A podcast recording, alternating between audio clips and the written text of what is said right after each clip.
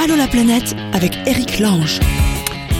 Et bienvenue tout le monde, Allô la planète pour discuter avec vous tous. Qui sera là Il y a Sylvain qui... Il est où? Il est en Allemagne, il est à Berlin. Mais il revient d'un voyage au Bénin, figurez-vous, qu'il a pour mission d'électrifier des bleds paumés sur le continent africain grâce à une invention qui permet à des petits villages qui n'ont pas beaucoup d'argent et pas beaucoup de, de solutions d'avoir l'électricité. Il nous racontera ça tout à l'heure. Alors Zouina, j'ai pas tout compris. Je crois que je sais pas si elle est en Ouzbékistan ou en Algérie, ce qui est pas tout à fait la même chose. Mais euh, ça a l'air d'être l'Algérie quand même, 213, hein, 00213. On verra tout à l'heure, ou alors elle arrive d'Ouzbékistan et elle est en Algérie. Léo et Martine euh, se baladent dans le monde, je sais pas où ils sont, ils font un tour du monde, on verra avec eux tout à l'heure. Et il y a notre ami Nathan qui revient de Bolivie qui voulait en parler absolument, dont acta. Allô la planète avec Chapka. Salut Nathan, bienvenue une fois de plus. Ouais, salut Eric, ça va bien Mais ça va mon cher Nathan, t'es où là euh, Là, je suis rentré fraîchement de, de Bolivie où j'ai passé deux mois. Mais t'habites à Barcelone ou t'y es plus à Barcelone encore là Non, non, non, j'habite pas, j'habite plus à Barcelone. non. T'es- Donc t'es en France là Voilà, D'accord. je suis rentré. Et qu'est-ce que tu faisais donc en Bolivie? Ben, en fait, moi, euh, euh, quand- avec, euh, avec mon tour du monde en vélo, j'ai rencontré ma copine là-bas, donc du coup, je, je fais des allers-retours. quoi. D'accord. Ah oui, c'est vrai, t'avais fait un tour du monde à vélo. D'ailleurs, t'avais une association, ça existe toujours ça euh, Comment elle s'appelle? Le monde à vélo. Non, non, non, c'était une association qui était faite pour supporter le, le projet, donc là, maintenant, on l'a fermé, en fait. T'avais mis combien de temps pour faire le tour du monde à vélo? Euh, deux ans et demi, parce que je, me suis pas mal arrêté.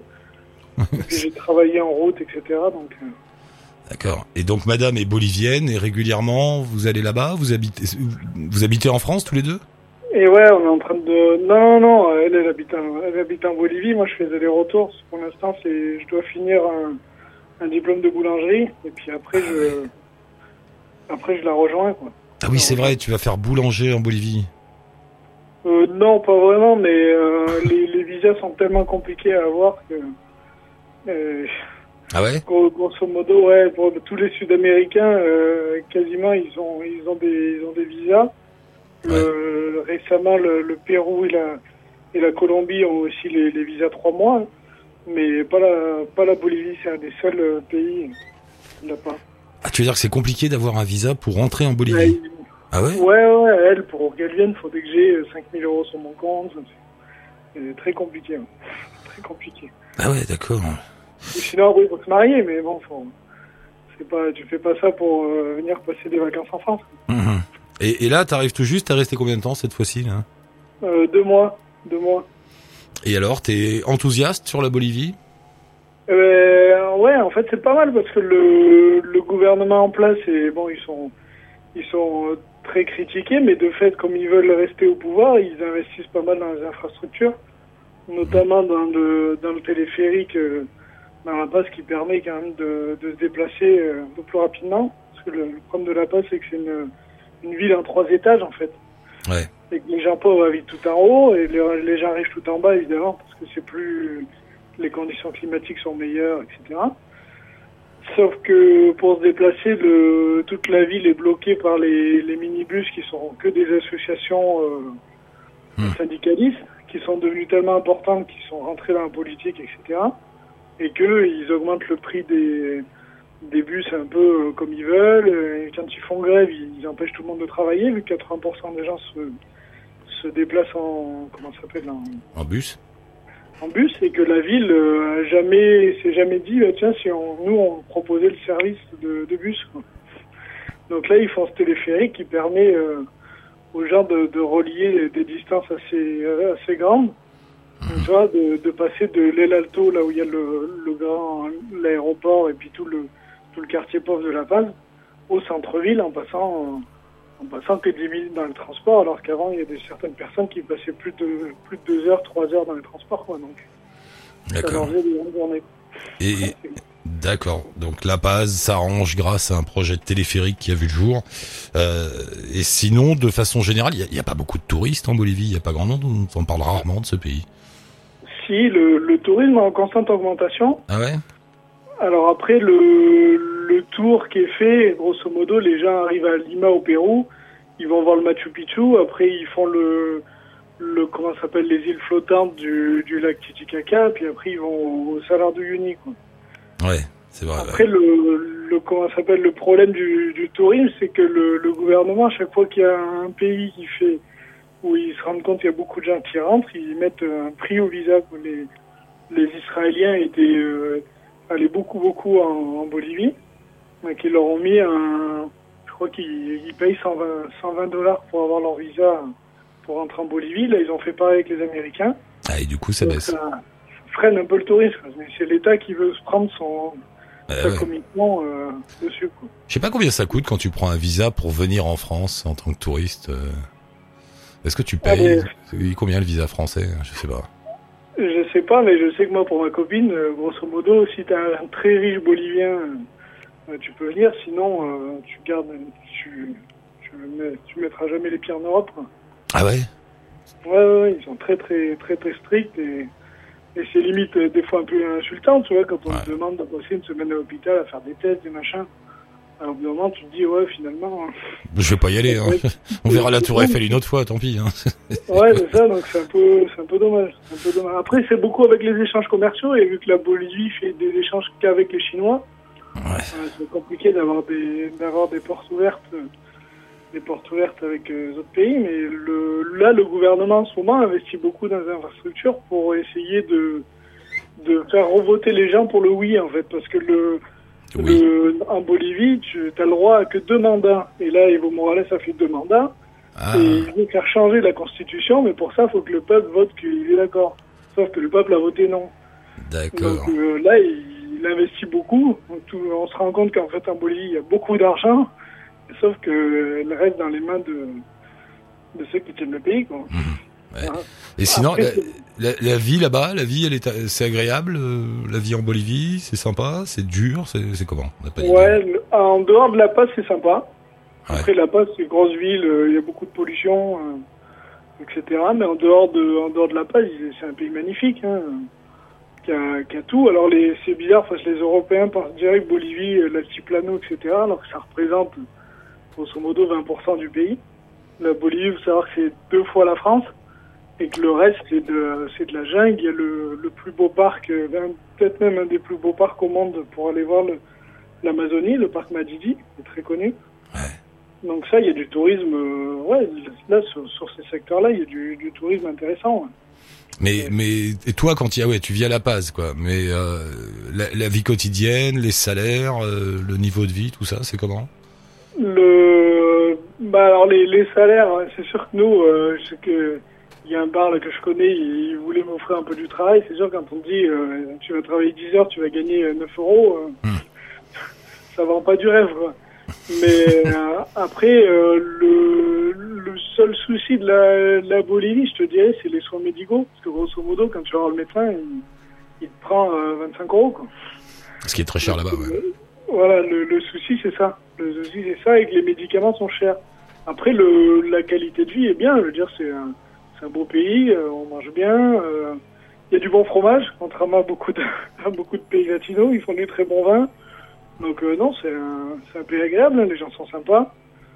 Et puis après, il y a un peu tout. Hein. Si on n'aime pas vivre en altitude, on peut aller vivre dans des coins de Pampa, le, le sud de la Bolivie, c'est tout, tout à la hauteur de, à la hauteur de la mer, climat tropical. Ce sera Ouais, l'information du jour. En Bolivie, il y a du vin et du fromage. Voilà. C'est des trucs qu'on sait pas, ça. Ah non, c'est, mais c'est, bluffant. Hein. C'est a- bluffant. Tu, manges, tu manges des fromages qui sont des fois meilleurs que chez nous. Quoi. hein. Et, et alors, juste pour terminer, vous deux, euh, le, le couple, là, vous, vous aimeriez vous installer où? En Bolivie, en France ou Ah, ailleurs Bolivie. En Bolivie, ouais. Ah ouais. Ouais, ouais, ouais, ouais. Toi, t'as- Ouais, t'aimerais bien vivre là-bas, ouais. T'as un rythme de vie beaucoup plus calme, moins stressant, etc. que la vie européenne. Voilà. C'est, plus zen, quoi. hein. À chaque fois, quand même. hein. Fait. les gens, les gens prennent le temps de vivre, euh, les gens ils s'énervent pas pour un oui, pour un non. euh, ça, et puis quand tu quand tu penses que ta vie elle va pas pas si bien que ça, quand tu fais un tour en ville, tu te dis que finalement t'es en forme, et en bonne santé. Quoi. Pourquoi? Tu as beaucoup de misère euh, à La Paz Ouais, il y a, Ouais. ouais, il y a quand même des, des choses des choses dures à voir. Hein. T'as des, enfants qui travaillent dans la rue avec leurs parents, euh, quand l'âge t'as la maternelle, quoi. Mais ils vendent des chewing-gums euh, pour se faire pour faire euh, des sous et pour aider leurs parents, quoi. Donc c'est Ouais, après des gens, euh, firmes qui essaient de faire la manche comme ils veulent. Enfin, il y a plein de, de trucs comme ça qui fonctionnent pas, pas très bien. Donc, quand on est en, en bonne santé et qu'on a des problèmes d'Européens, on se dit que Hmm. ça fait relativiser, quoi. C'est relatif. Mais c'est un pays, euh, contrairement, c'est ce que je voulais dire, Ouais. contrairement à beaucoup de pays, à chaque fois que j'y retourne, à chaque fois, il y a quelque chose qui a changé en positif. Il y a, il y a, il y a, il y a la- la- les routes qui ont été refaites, là, il y a, il y a une ligne de téléphérique de plus, etc. Donc tu te dis, c'est un pays qui monte. Mais j'ai l'impression que c'est un peu le cas dans pas mal de pays d'Amérique du Sud, quand on a des auditeurs qui nous parlent du Pérou, de la Colombie, bon toi de la Bolivie. C'est des pays qui montent fort. hein, ils disent tous, mais c'est des pays qui vont, enfin qui, qui progressent quoi. euh, Voilà. Après, ils progressent parce qu'ils partent d'en bas, tu vois ce que je veux dire. Ouais, ouais.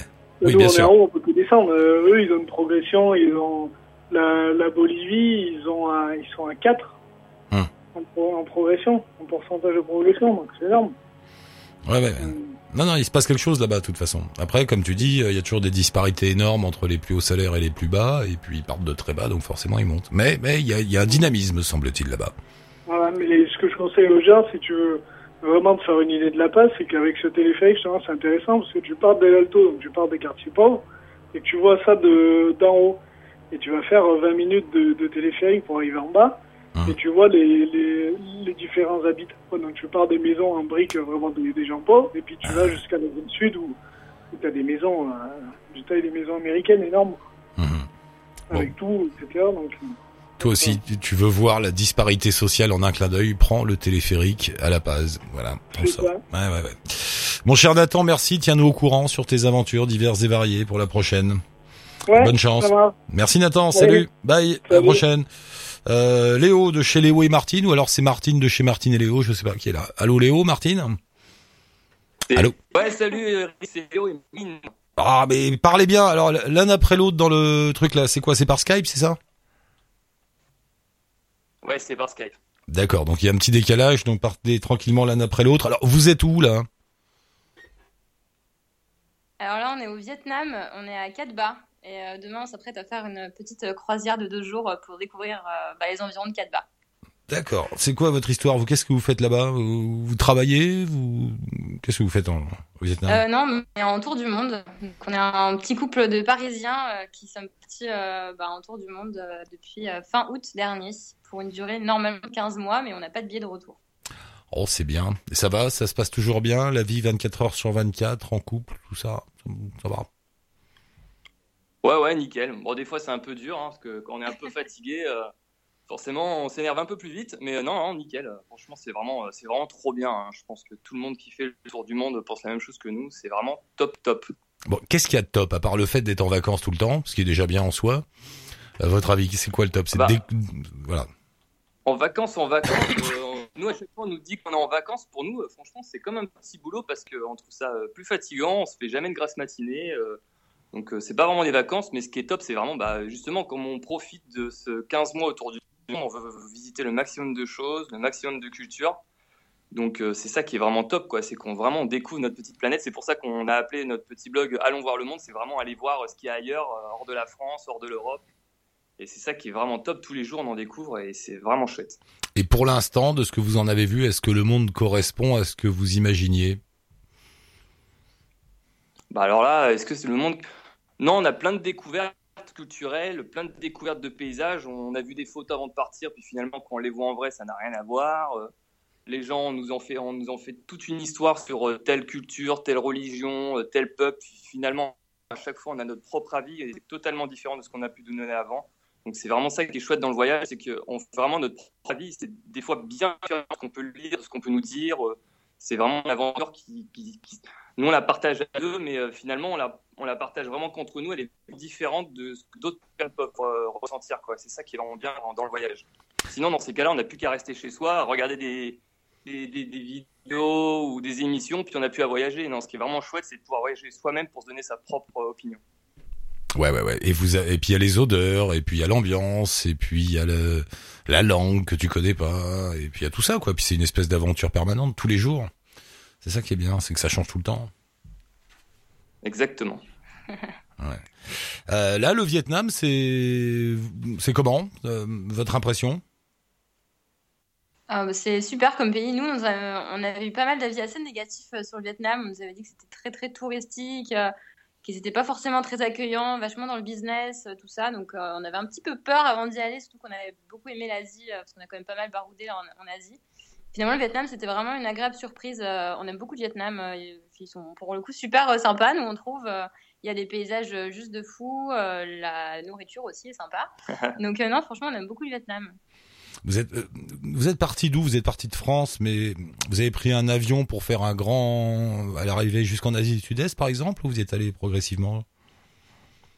Alors, à la base, on essaie de prendre le moins de fois l'avion. Donc, on est parti donc de France et en fait, on est allé donc en Russie. Et on a pris le train de Helsinki, ensuite le grand transsibérien qu'on a ah. eu pendant quatre jours. Euh, on a bien aimé, pas pour moi, mais pas pour Marine.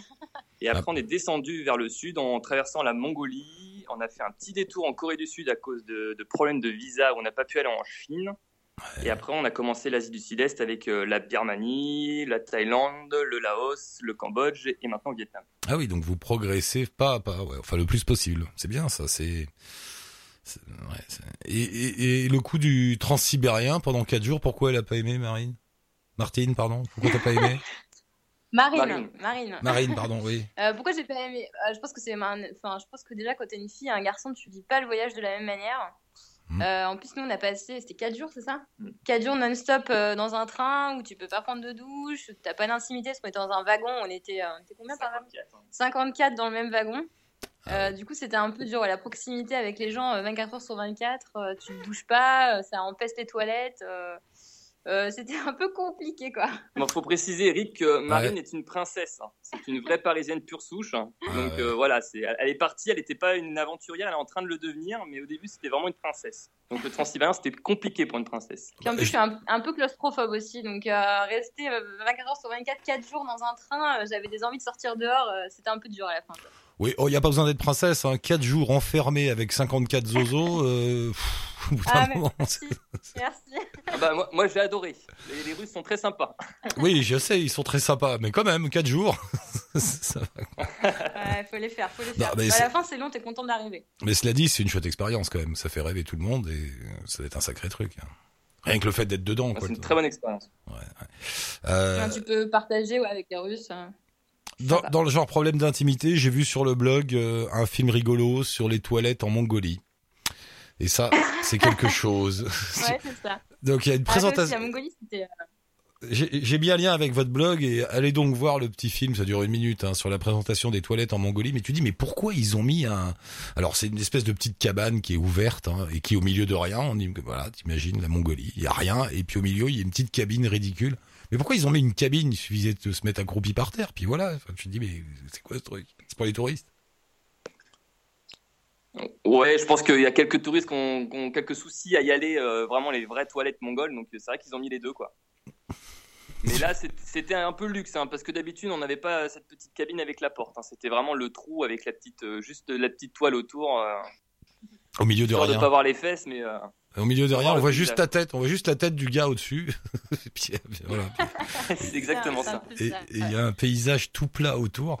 Mais comment vous êtes, vous avez voyagé en Mongolie? On voyage comment là-dedans? C'est quoi? C'est en, voiture, en bus? Bah, il y a différentes techniques. Euh, on peut prendre le bus, mais c'est très compliqué d'aller dans les endroits un peu perdus, comme le désert de Gobi, etc. Parce qu'il y a très peu de routes.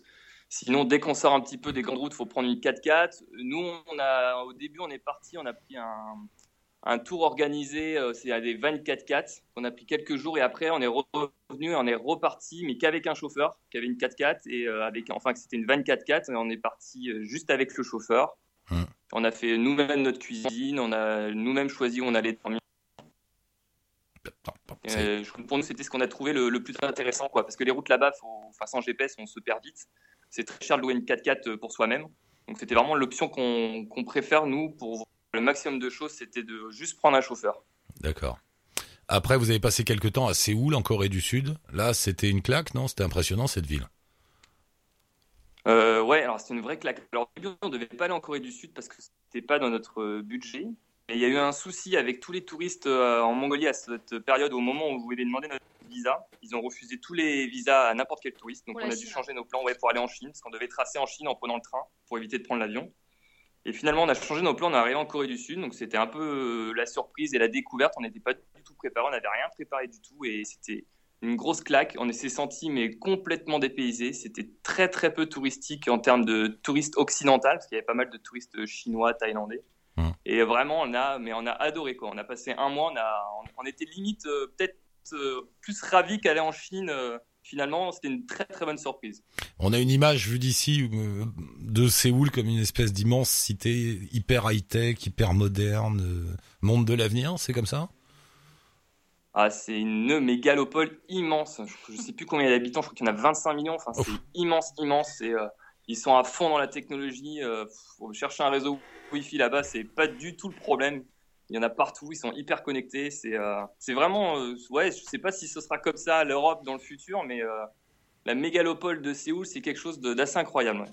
Oui, on n'est pas du tout dans euh, les petits quartiers où on marche à pied, les pots de fleurs et les vélos. C'est un truc de, de fou, quoi. Bah, il y a un peu, en fait, il y a les deux euh, en Corée, c'est ça qui est sympa, et même à Séoul, c'est qu'il y a quand même vachement d'espaces verts, de parcs, et quand Ouais. bien même tu as énormément de d'infrastructures, de modernisme, etc., les, les grands buildings, bah, tu as toujours des parcs. euh, donc non, c'est quand même assez agréable, euh, parce que justement, tu avais ce côté un peu moderne, un peu qui nous rappelle chez nous, quoi, euh, avec les facilités que tu trouves dans les grandes villes, mais tu as aussi les espaces verts, euh, et donc non, on trouvait que c'était un bon compromis, euh, la Corée. Vous conseillez l'escale à Séoul si l'occasion se présente? Ouais, alors pas forcément que Séoul, c'est pas la ville qu'on a préférée, mais on a vraiment aimé par contre d'autres euh, d'autres villes en Corée, on a quand même pas mal euh, vadrouillé en un mois. Séoul, c'est pas ce qu'on a préféré, mais après c'est vrai que c'est une ville euh, quand même assez sympa. D'accord. Et alors là, la suite de vos aventures après le Vietnam? Et ben, on fait une petite escale rapide euh, à l'île Maurice pour Ah bah. rejoindre la famille. Et après, on repart au Sri Lanka, Nouvelle-Zélande, Nouvelle-Calédonie, Polynésie française, les- l'île de Pâques. Et après, on fait toute l'Amérique du Sud. On va peut-être euh, prendre un petit van là-bas euh, pour faire le maximum de pays qu'on peut faire. euh, Bon, excepté le Venezuela où c'est un peu le problème. Mais Hmm. sinon, on va voir le maximum de choses, quoi. C'est marrant les propos des auditeurs d'Allo la planète. On fait, on est euh, à Saigon ou euh, à Hanoï, je ne sais où au Vietnam. On va faire une petite escale à l'île Maurice. Alors là déjà, tu, tu piges pas le truc. Avant d'aller au Sri Lanka. C'était pas prévu, c'était pas prévu. Mais en fait, il y a les parents de Léo qui sont en voyage à l'île Maurice et euh, bah, Bah on avait aussi aller. envie de les voir en, en 15 mois de voyage. Comment tu vas du Vietnam à l'île Maurice? Tu reviens vers Eh ben- Dubaï, tout ça, non? Alors, bah, en fait, il y a une nouvelle route qui est ouverte de Kuala Lumpur euh, avec euh, la fameuse euh, compagnie low cost que tout le monde connaît. euh, Je ne sais pas si j'ai le droit de la citer. Si, la compagnie rouge low cost en, en Asie du Sud-Est qui a ouvert une nouvelle route pour aller sur l'île Maurice. Donc, on peut y, vraiment y aller pour pas très cher. Donc, c'était vraiment fou. Juste prendre un petit avion pour la Kuala Lumpur et ensuite un autre pour aller à l'île Maurice. Donc, c'est vrai qu'on voulait prendre le moins d'avions possible, mais là, euh, Ah on a bah, envie de voir la famille, puis surtout la famille qui veulent nous voir, euh, nous a un peu poussé à faire des choix qu'on n'aurait pas fait au début. Bon bah tous les deux bonne route. On met un lien avec Allons voir le monde. Euh, suivez leurs aventures et puis on se rappelle de temps en temps. D'ici la fin de votre voyage, ça marche. qui est pas parti pour se terminer si vous voulez roule. mon avis, mais bon. À bientôt tous les deux. Merci beaucoup. Bye. Merci, au revoir. Salut. Alors là, si j'ai bien compris, je crois qu'on va en Algérie, c'est ça, rejoindre Zouina. Allô Zouina Oui, bonjour Eric. Ah, Bonjour, le son est pas très bon, parle bien dans le téléphone. T'es où en Algérie? Alors, je suis à 100 km au sud d'Alger, qui est la capitale de l'Algérie. Je suis plus précisément à Rabdaya, qui est en fait euh, la porte d'entrée euh, du grand désert du Sahara.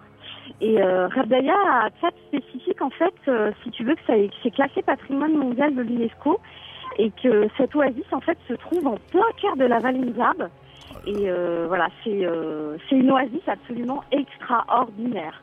Et je, et je, et je pèse mes mots, voilà. Oh là là, regarde. Il y a peu de gens, en ce moment j'ai l'impression qu'il y a assez peu de gens qui voyagent en, en Algérie, tu confirmes? Il y a moins de tourisme? Euh, Alors malheureusement, hein, on- je pense que l'Algérie souffre un- d'un déficit d'image. Ouais. Euh, les gens sont très axés sur ce qui s'est passé ici dans les années 90, euh, avec euh, les 10 années, les 15 années, euh, les années noires qu'on a appelées les années du terrorisme, la décennie noire. Mais euh, depuis quelques années, euh, vraiment, euh, le pays a, a mis les moyens euh, pour, euh, bah, pour sécuriser tout simplement le, le pays. euh, déjà, premièrement, pour sa population locale Mm. et, euh, et aussi pour, euh, pour les touristes. Alors, c'est vrai que c'est, on va dire, deux, trois dernières années, le, le grand, grand sud, euh, donc tout ce qui est près de la frontière du Mali, souffre aussi, tu sais, du terrorisme avec les Shabab. Ouais. Mais euh, Rabdaya, tu vois, ça se situe à peu près, euh, on va dire, c'est c'est la moitié, euh, moitié du, du, du pays. Et, euh, et vraiment, euh, moi j'ai rencontré là, donc je viens de finir euh, la visite de la vieille ville de Ravdaya avec ses ruelles en forme de labyrinthe. Écoute, avec moi il y avait un Canadien et deux et deux et deux Lyonnais. Donc ça veut dire que les gens, quand ils ont voilà, donc je leur ai demandé, d'ailleurs je leur ai posé la question, je leur ai dit mais qu'est-ce qui vous a fait venir en Algérie? Est-ce que vous aviez une image un peu particulière de l'Algérie? Bah ils nous ont dit bah oui, j'avais l'impression qu'il y y allait avoir un manque de sécurité. Je lui dis, justement, t'es ici, qu'est-ce que tu en penses? Il me dit, bah écoute, on est extrêmement surpris de voir que oui, c'est très sûr et que oui, on peut se balader euh, et qu'il n'y a absolument aucun souci. Surtout que tu sais, ici, la vallée de Mzab, en fait, c'est très très particulier parce qu'il y a une culture, il y a euh, très particulière qui est la, la culture mozabite. Et en fait, les gens qui sont issus sont des gens très très calmes, très très posés, qui ont une certaine philosophie de vie et qui ont le sens vraiment de l'accueil, de l'hospitalité. Et, et- et tu te balades tranquillement dans, dans les ruelles, dans les oasis, dans la palmeraie. Enfin, c'est c'est juste, euh, enfin moi qui avais besoin de déconnecter du quotidien euh, parisien, là je peux te dire qu'en deux heures de temps, euh, je suis sur une autre planète. C'est c'est le cas de le dire. Et en tout cas, la, la planète, la planète bonheur et la planète bien-être. Voilà. Gardaya, on retient le nom. Donc comment on va là-bas? On va à Alger, tout simplement. Paris-Alger, et après tu prends une voiture et tu vois un bus et tu descends.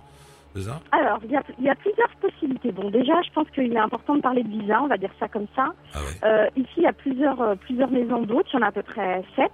Bon, moi, je suis, euh, je suis chez Siman, une maison d'hôtes qui s'appelle la maison d'hôtes Tariste.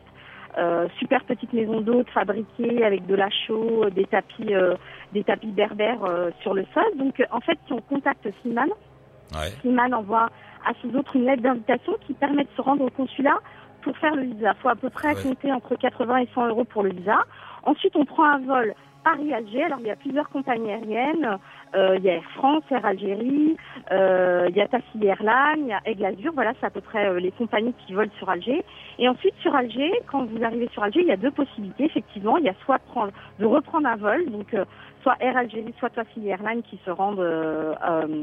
par exemple, moi, j'ai pris mon vol hier soir d'Alger. Euh, il y a à peu près 1h20 de vol pour arriver jusqu'à jusqu'à Rabdaya. Soit par la route, là, il y a 600 km. Là aussi, euh, en fait, on peut demander à Sinan d'organiser en fait le transfert par la route en voiture ou en minivan de 8 personnes pour descendre donc euh, euh, de d'Alger à Rabdaya. D'accord. Donc si Voilà. j'ai bien compris, il y a un dénommé Slimane qui s'occupe de tout.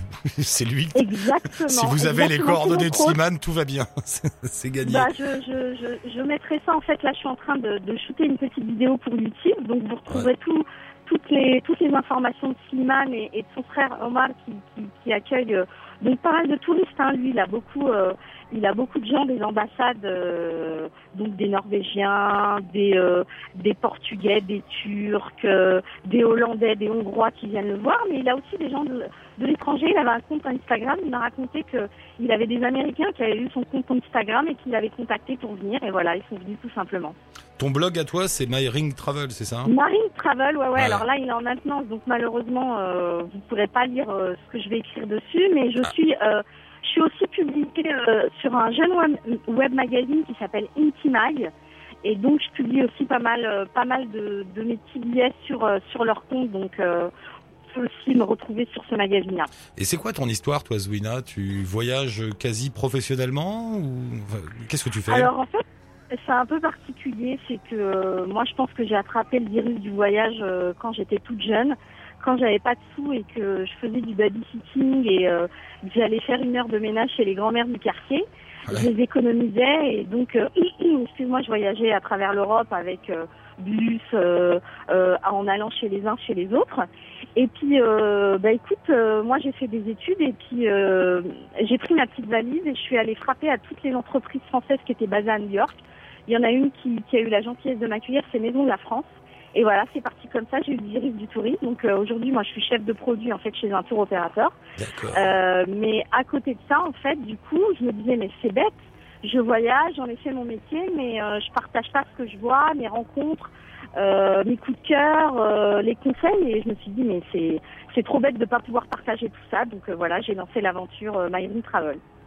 D'accord, My Ring Travel. Et euh, Voilà. l'adresse du jour, c'est l'oasis de Gardaya. Et t'es algérienne toi-même ou d'origine algérienne Oui, moi Ouais, je suis d'origine algérienne et, euh, et en fait euh, voilà, je me disais que l'Algérie souffrait voilà Ouais. d'un déficit d'image ou entre, guillemets d'une mauvaise image, ce que je trouvais très regrettable et, et ça me peinait énormément. Moi, je voyage à peu près partout dans le monde, mais je pense qu'en fait, si tu veux, les années malheureusement de terrorisme, bon, qui, qui remontent quand même à une, plus d'une 90, vingtaine d'années, presque ouais, une trentaine d'années, Mm.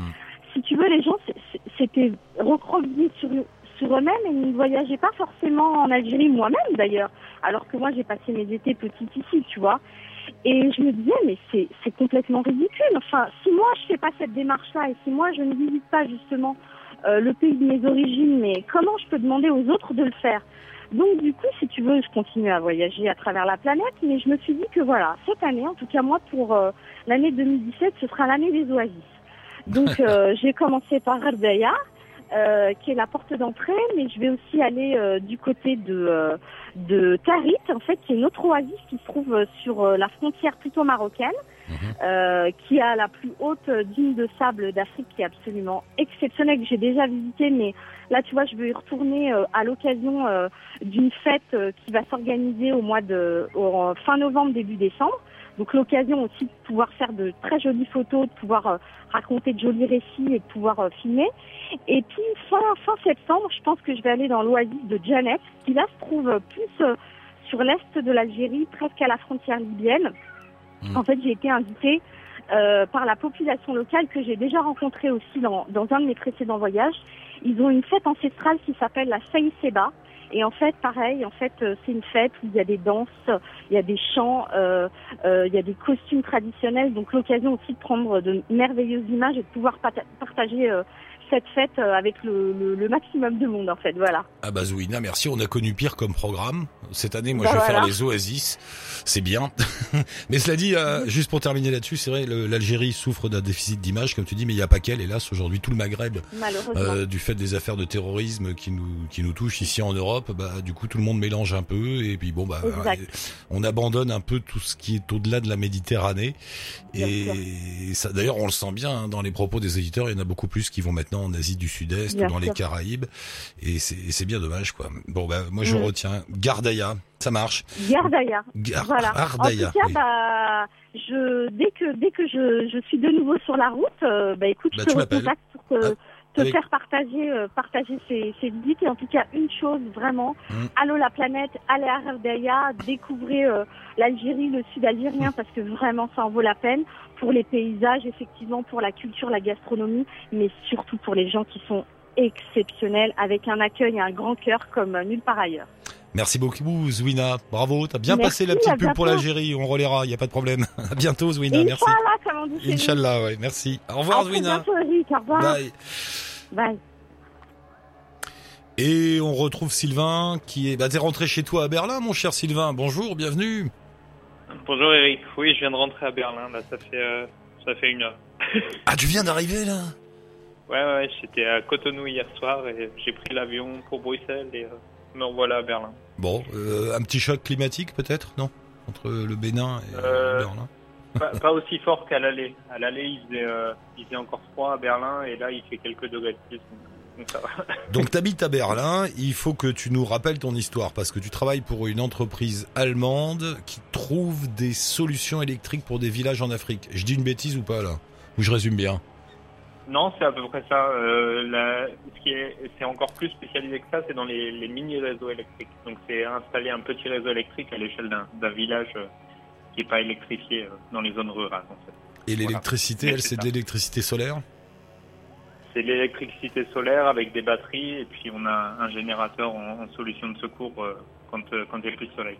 Voilà. et, et alors ça marche comment? Vous faites une petite centrale quelque part et les gens, ils vont recharger leur batterie, c'est ça?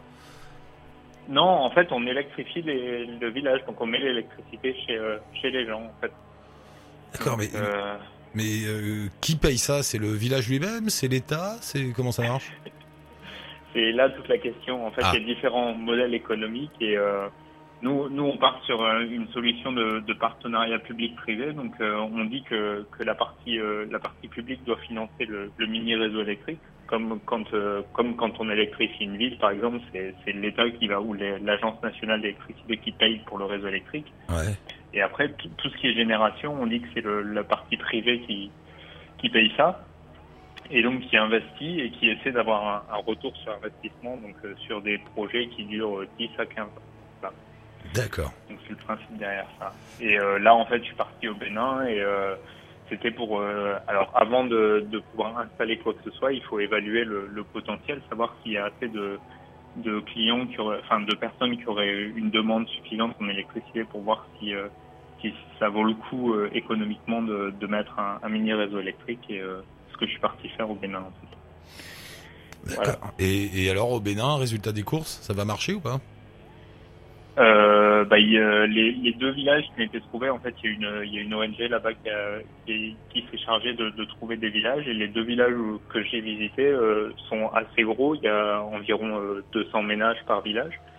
Et euh, les, les familles, c'est 10, 15 personnes ou même plus parfois. Et euh, il y, a, pas mal de demandes. En fait, c'est des villages qui sont en zone rurale euh, à plus de 10 km du réseau électrique, mais qui, euh, qui finissent un peu en cul-de-sac. Hmm. Donc il n'y a pas d'intérêt de, de mettre le réseau électrique. Et euh, mais par contre, il y a de l'activité, il y a beaucoup de d'agriculture là-bas. Donc euh, là, c'était la saison de la noix de cajou, par exemple. Donc tout le monde est dans les champs pour aller chercher des noix de cajou. Et euh, voilà. Elles viennent C'est, là, euh, les, elles, viennent, elles de là, les noix de cajou qu'on mange à l'apéro ici. c'est de là. A priori, oui. T'as vu l'origine de la noix de cajou, tu te rends compte? Exactement. Je suis allé les chercher à l'origine, mais on peut pas les manger tout de suite. En fait, la, la coque de la noix de cajou est, euh, est, euh, elle est, elle est un peu toxique, donc euh, eux ils font que la cueillir et après ils envoient la, la noix de cajou avec avec sa coque, un peu comme euh, comme une noix euh, normale. Il y a, ce qu'on mange c'est à l'intérieur de la coque, Mm. et donc euh, ils envoient des sacs de 100 kilos qui sont après euh, exportés et qui sont après traités. euh, je sais pas où exactement en fait. Voilà, J'ai ça on saura jamais. C'est- après ça rentre dans un circuit qu'on ne maîtrise plus. Ça part, je sais pas. Puis elles reviennent à un moment dans des petits sachets. Bon. Exactement. et ça ressemble à quoi alors un, un village comme ça au Bénin? C'est, comment? Petites. Bah, petites- là, c'était dans la partie nord, donc c'est, euh, en fait, le, le sud, et tout ce qui est près de l'océan, c'est quand même, euh, il y a beaucoup de forêts. Et euh, plus, plus on monte au nord, plus on se rapproche du Sahara, donc plus ça se, ça. Euh, là, là, on n'était pas encore trop au nord, donc il y avait encore, il y avait encore pas mal de, il y avait encore pas mal d'arbres et de, de végétation, donc c'est plus la brousse, on va dire. Hmm.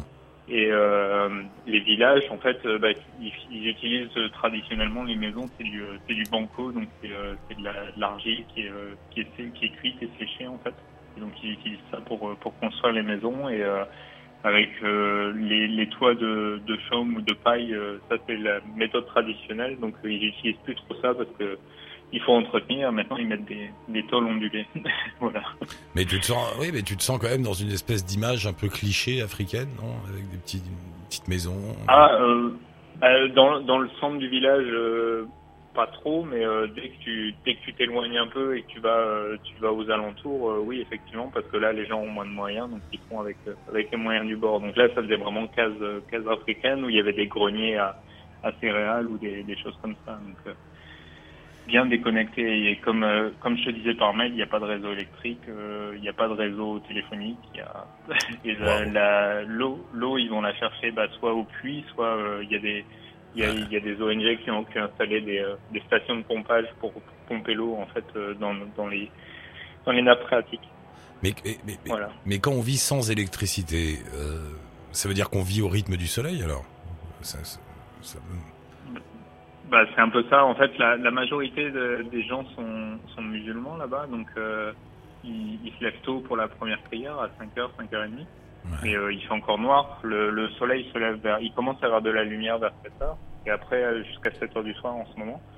Et donc euh, les gens vivent avant ou après, ils vivent avec des lampes électriques ou, ou des lampes qui marchent à pile ou alors euh, la bougie ils n'utilisent plus trop. Les lampes à kérosène avant c'était la, la solution qui était beaucoup utilisée. Et après il y a quelques personnes qui sont assez riches pour pouvoir se payer un, un groupe électrogène, Un groupe mais- électrogène. Bah dis donc, Ouais. ça doit te faire ça. Un, un choc aussi quand t'arrives de Berlin, que tu te retrouves dans un bled comme ça, c'est...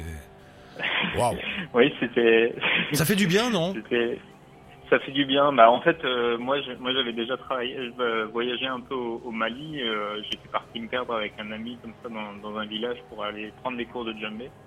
Et euh, ça m'a rappelé vraiment cette ambiance où euh, les gens vivent au, au rythme, au rythme du soleil et euh, ils- finalement ils n'ont pas d'électricité, ils n'ont pas beaucoup de moyens, mais euh, ils arrivent à vivre et ils- n'ont pas l'air si malheureux que ça. Donc euh, c'est bien de revenir à des choses simples parfois et euh, ça m'a ça m'a beaucoup plu de revenir un peu dans, dans cette ambiance-là. En fait. Oui, mais tu vas détruire tout ça parce que tu arrives avec ta petite centrale électrique et ce sera fini. Exactement.